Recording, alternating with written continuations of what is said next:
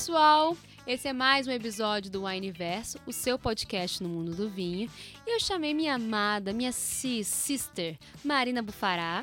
Oi, pessoal, tô de volta.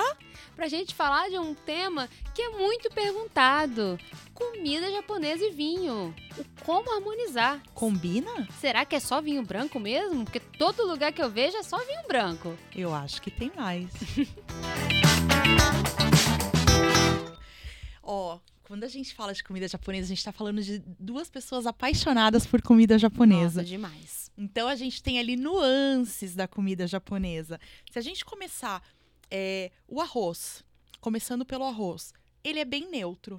E até tem um leve doçor, né? né tem esse arrozinho japonês. Exatamente. Ele é o amido mais basicamente, então ele vai ter ali é, um sabor mais neutro.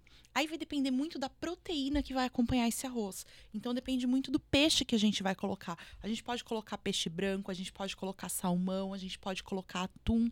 E aí conforme também a intensidade do sabor desse peixe. Então quando a gente fala das peças mais leves, quando a gente está falando ali de um peixinho branco, um ceviche, a gente precisa de coisas que tenham é, leveza também, que sejam fáceis de harmonizar, que não tenham um sabor muito intenso. Então fica muito legal a gente pensar num espumante, num vinho branco, um espumante, seja ele branco ou rosé, né? Principalmente se for brute. É, eu acho que ele é tão demi-sec, dá pra gente oh, dá, fazer uma boa harmonização nessa área de espumantes. E depois a gente tem também os rosés. Ótimo. Que para mim, agora você aquela particular, aquela brother, brother para brother assim, conversando diretamente, eu sou muito mais o time rosé com comida japonesa do que vinho branco com comida japonesa. Não estou falando que não dá certo, tá, gente? Dá super certo. Mas o rosé, para mim, ele passeia melhor nas opções.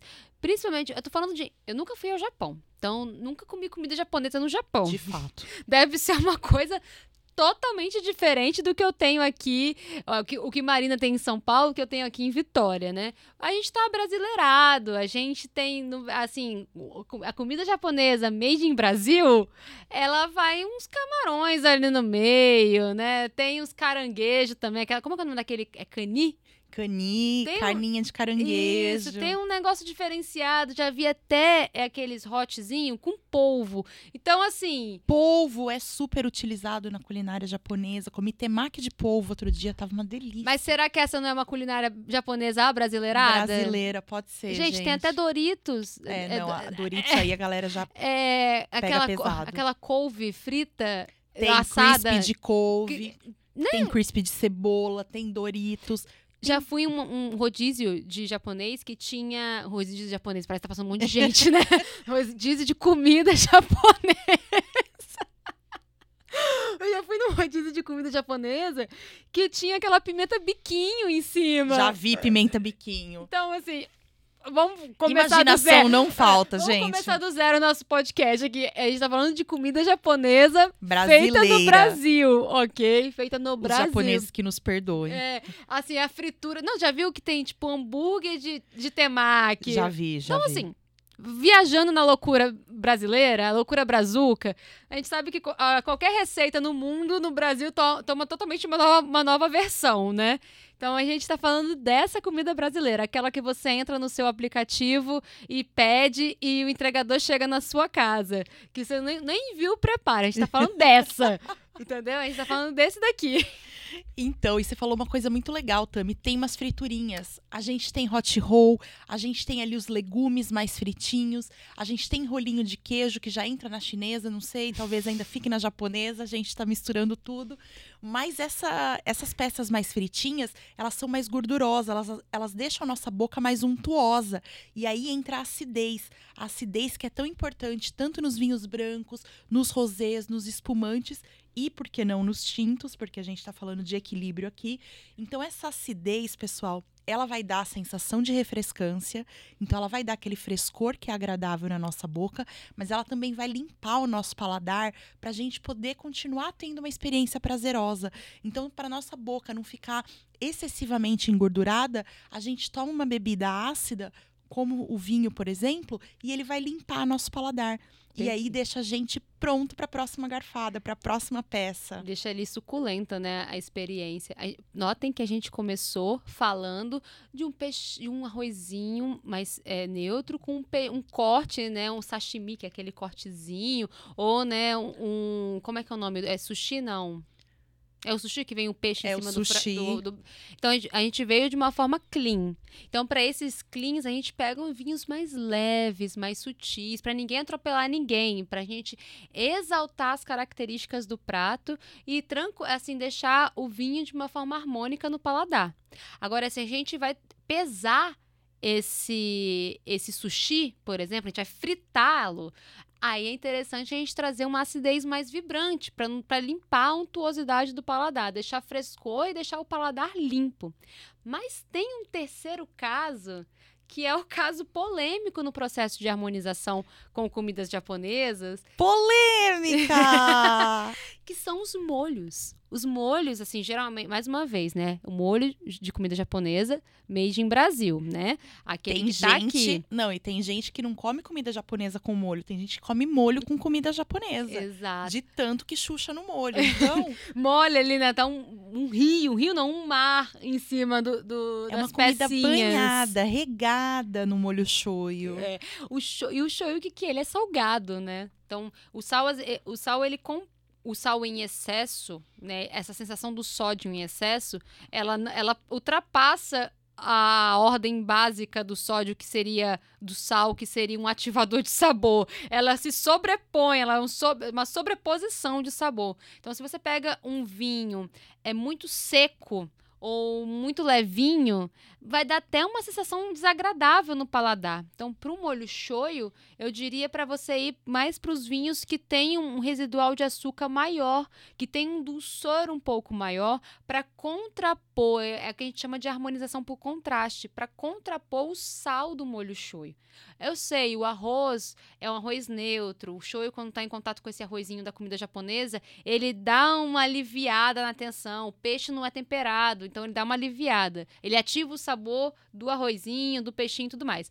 Porém, se você é aquela pessoa que chucha as coisas dentro do molho, o negócio fica boiando, ele vai ficar um sabor muito mais ativado na sua boca. Ele vai cobrir a sua boca com aquele sabor. Às vezes a- a- o lábio fica manchadinho de Fica- shoyu.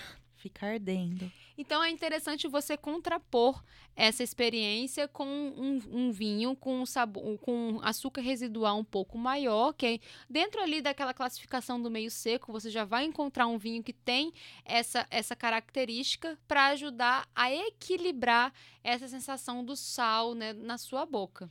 E a gente também não tem só molho shoyu, né? A gente tem tarê, a gente tem teriyaki. O teriyaki tem gengibre, que já dá uma picânciazinha maior. Então eu gostei muito dessa dica de meio seco, viu, Tami? Eu acho que eles equilibram super bem, porque vai ter um toquinho mais salgadinho, mesmo que seja só do peixe, mesmo que seja ali do molho, ele vai contrapor muito bem com essa doçura, esse açúcar residual do vinho e vai deixar um paladar super equilibrado, vai deixar um gosto agradável na nossa boca. E o teriyaki, ele tem um dulçor, né? Esse Tem. molho. O tarê também tem um doçorzinho. Tem. Aí é interessante trazer um vinho meio seco também, porque talvez o vinho seco, ele vai. O açúcar, gente, ele toma muito muita conta do palato. A sensação de, do sor, né? Ele, ele preenche a boca com, com um peso maior. Então, se você traz um vinho muito seco, vai dar uma sensação desagradável, vai dar uma sensação meio que de amargor na boca, né? Que tem gente que narra como metalizado. Sim. E aí o meio seco, ele vai harmonizar não por contraste, mas por semelhança. Ótimo. Então a gente tem formas diferentes de harmonizar. A gente estava falando até agora do contraste da gordura com a acidez do vinho. Do a gente estava falando do açúcar. sal com o açúcar. A gente estava falando da picância com o açúcar. Mas a gente também tem doçura com doçura. Então a gente tem o molho tarê que tem um toque mais adocicado, ele fica muito legal. Tô achando que os meios secos são coringas, hein? Eu tenho certeza disso. Eu levanto a bandeira do vinho meio seco. No processo de harmonização, eles são peças coringas, assim como espumantes rosés, né? O espumante rosé brut é uma peça coringa para essa. Tudo isso que a gente está falando aqui, se você só tiver um rosé brut, vai resolver também. Exatamente. Ó, na dúvida, a gente põe um espumante. Na dúvida, põe. Vou contar um segredo. Na dúvida, põe um espumante. E se esse espumante for rosé, põe ele Melhor duas aí. vezes. Cara, não existe. Eu tô na comida japonesa e eu vou jogar uma coisa na- totalmente oposta. Uma feijoada. Coloca o danado do espumante. Brute. Se for rosé, melhor ainda. Vai surpreender, é uma harmonização e tanto. E vai dar super certo. Então, assim, concordo com, com vinhos brancos para harmonizar com comidas japonesas, concordo super, principalmente se são peixes mais claros, né, peixes mais brandos ali naque, naquele sabor. Eu acho que vai ser sucesso, mas eu ainda acho que a peça coringa para compor uma barca, né, que chamam de barca. Imagina você tá chamando seus amigos, familiares, vai comer aquela barca de comida japonesa. Eu ainda acredito que o rosé ele vai ser mais democrático nas suas peças, do atum até aquele peixe mais branquinho, aquele corte mais branquinho, né? Do, do, do cani com o polvo, com camarão. Camarão. bem aquela bagunça boa da, ba- da barca brasileira, né, de comidas japonesas. O rosé, ele vai ser mais democrático ali para atender bem a sua fritura ou, ou o seu peixinho mais sequinho, né? Ele vai funcionar Até um salmão grelhado, se a gente pensar que tem um pouquinho mais de sabor também, vai bem. vai ótimo. O rosé atinge super bem. Mas, Tami, e se eu só gostar de tinto? temos opções.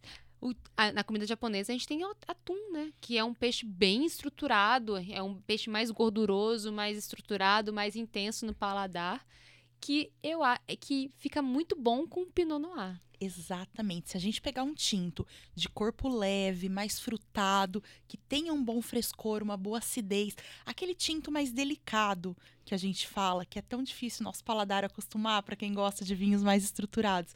Mas a gente está falando de uma culinária muito delicada. Então a gente precisa prezar por essa delicadeza. A gente pega um tinto mais leve, seja um Pinot Noir, seja um Gamay. A gente tem ali diferentes opções de vinhos mais frutadinhos, vinhos que passam pelo processo de maceração carbônica, também vão ter toques mais frutados e um corpo mais leve. Eles ficam muito legais também com comida japonesa, sem atropelar a delicadeza e o sabor do peixe. A gente vai ter ali com atum, como a Tami falou, a gente pode pensar em um atum com uma crosta de gergelim, que tem um pouquinho mais de sabor, tem um pouquinho mais de peso na boca, dá para aguentar um tinto. O que eu acho que não fica tão legal com o tinto, que o tinto acaba passando por cima, é se a gente pegar um peixe bem branquinho, bem clarinho, aí o tinto acaba atropelando mesmo. Mas se a gente for num prato mais estruturado, a gente consegue lidar bem com o tinto. E vai ser uma experiência deliciosa. Então é isso, gente. Acho que a gente deu várias dicas aqui. Eu já tô com fome, esse horário do almoço é terrível. Gravação nesse horário é aquilo ali é pagar mesmo, assim, até onde eu aguento, até onde eu consigo. Acho que a gente pode ir para um rodízio, partiu? Eu, eu acho uma excelente ideia. A gente vai deixar vocês então com as dicas, pessoal. Depois contem pra gente, postem nas redes sociais, marquem a Wine pra gente saber o que vocês andam tomando por aí. Muito obrigada, pessoal. Mais uma vez, muito obrigada, Má, por aceitar Eu o que convite, agradeço. tá aqui. E, pessoal, fiquem de ouvidos ligadinhos que toda sexta-feira tem um novo episódio. Acompanhe a gente para mais dicas, histórias, orientações. Estamos aqui para te ajudar. Um beijão e até a próxima.